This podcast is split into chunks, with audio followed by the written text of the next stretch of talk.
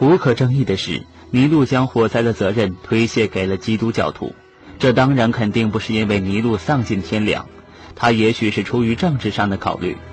事实上，因为基督教徒是最容易让人想到的作案人，而且民众要求知道谁谁的罪罪过手。在那些狂热而坚定的打算殉道的基督教徒眼中，罗马便是一个典型的腐化堕落的世界。罗马的没落即将来临。同时代的人谈到了刻在墙上的文字，其内容是要求烧毁罗马城。早期的基督教徒们几乎不可以畅所欲言，那场火灾被看作是上帝的惩罚。此外，令人敬仰的保罗在给罗马市民的来信中，严肃地告诫全体教徒不要无故地激怒官方。在历史学家塔西佗的记述中，罗马城的基督教徒们在被捕之前就承认了这一点。引人注意的还有，在塔西佗主观臆断尼禄下令迫害基督徒的同时，却没有提及任何一个殉难基督教徒的名字。尼禄并不是因为基督教徒的信仰而判决他们，而是由于一种寻常的犯罪行为。这种对基督教徒的追捕，在时间和空间上都是有限制的。公元六十九年，尼禄对他们的判决和处罚便结束了。基督教徒们并没有受到普遍的追捕，官方要缉拿的只是纵火犯。罗马城的基督教教区共有三千个成员，其中只有二百到三百人受到起诉。他们中的大多数人在衣服被泼洒上易燃物后活活烧死。这是从前罗马城对纵火者处罚的典型方式。然而，尼禄要在政治上对被判决者所受到的严厉处罚负责。信仰基督教的那些特定的历史学家们，在中世纪实施了他们迟来的报复。苏尔皮修斯·塞维鲁第一个指控尼禄是纵火犯。今天，许多学者甚至认为，基督教的抄写人员事后将塞维鲁的这种观点加入了塔西佗的著作中。在指控尼禄纵火烧毁了罗马城时，反复使用的一个论据便是这场灾难极好地顺应了尼禄的经济政策。经济萧条和就业率低是当时存在的两个最明显的问题。尼禄采取的解决方法是变革性的，他宣布要使货币贬值。事实上，使当时流通的货币及金币和银币贬值是重新填满空荡荡的国库的有效方法。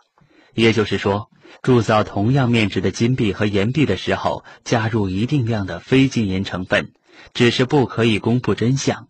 因为根据当时的看法，实际价值必须和名义价值相符。然而，尼禄并不打算补充国库，他决心促进经济的发展。尼禄公开使货币贬值，这一举动创新而冒险，但却奏效了。货币数量的增多，使得货币的使用价值降低，利息也随之降低。更多的货币增强了消费力，生产效率也相应提高了。尼禄安排了许多重建的任务，经济形势变得欣欣向荣起来。尽管尼禄的这种措施在今天看来值得商榷，然而对于一个古代的统治者来说，这仍然是一个巧妙的做法。罗马大火之后的重建工作组织得极其出色，人们用从罗马城清除的瓦砾填平了奥斯蒂亚的沼泽地，并排干了积水。一队队的货物将粮食运进城里，返程时又运走城中的瓦砾。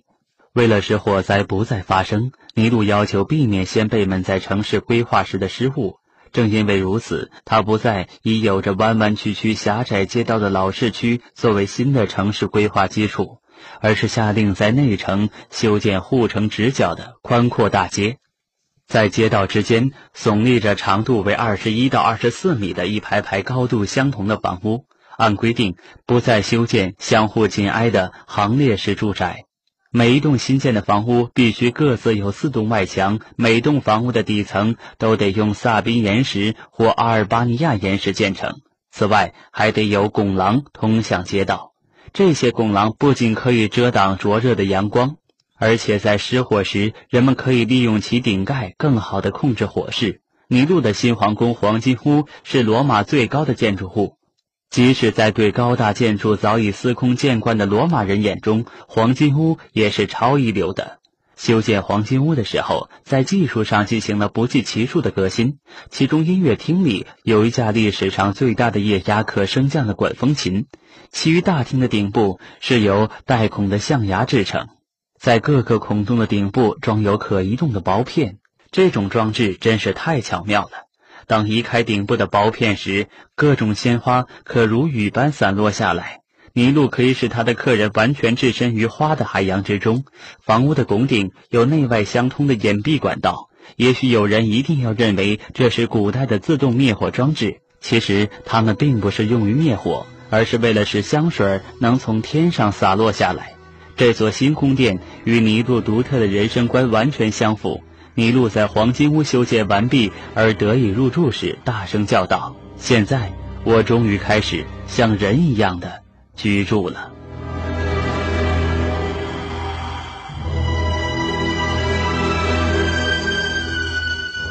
尼禄的新皇宫有着无与伦比的规模，在宫殿前厅中央有一座高达三十米的尼禄巨型雕像。最外围的建筑是一个由分别长三百米的三排圆柱支撑的大厅，皇宫中间有一个大如海洋的人工水池，周围的建筑物就像一座座城市。此外，属于这座宫殿的还有庄稼地、葡萄园以及满是家畜和野兽的牧草地和森林。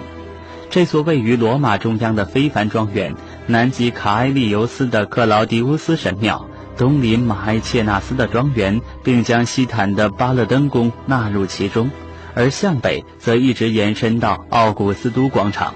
在希腊庆祝胜利的同时，罗马却有人在预谋推翻尼禄的统治。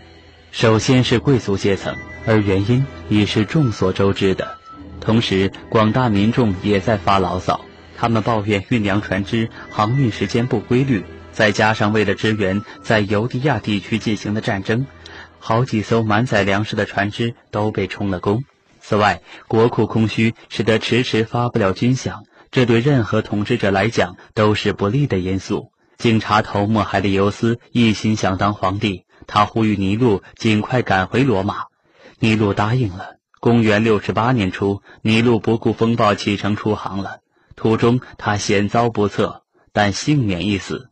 他下令划桨的奴隶全力以赴，结果只用了七天的时间，便横渡了亚得里亚海。尼禄在布林迪亚登陆，继续向那不勒斯行进，并在那里做了短暂的停留。随后途经昂蒂乌姆和阿尔巴隆加，到达罗马。在首都罗马，尼禄受到热烈的欢迎。可他是怎样的一副打扮呢？齐肩的长发，身披一件紫色的宽外袍，外罩一套镶有星形勋章的斗篷，头戴一个用野橄榄枝编成的花环，手拿一顶从奥林匹亚带回的胜利者桂冠。尼禄将入城式搞得如同军队从战场凯旋归来，在两匹白马拉着的金光闪闪的御车上，和尼禄站在一起的是被征服的吉他拉琴演唱者迪奥多。走在队伍最前面的是尼禄的禁卫军，他们除了手捧尼禄获得的象征胜利的一千八百零八个花环之外，还举着著名尼禄获胜地点的牌子。在欢庆活动中，尼禄就像是一个获胜的统帅，但却不是在军事方面，而是在艺术方面。这样的场面当然惹得保守派对他火冒三丈。他们认为尼禄的这出闹剧贬低了传统的凯旋队伍的尊严。但尼禄肯定并不是出于这种动机，他高兴的完全像个孩子，还让人将获得的花环放到他的卧室里。然而，尽管他的卧室十分宽大，但也容纳不下所有的花环。于是，他又下令将花环送到马克西莫斯竞技场附近的方尖石塔上。曾经轰动一时的新闻，悬而未决的事件。背后的人物，这里。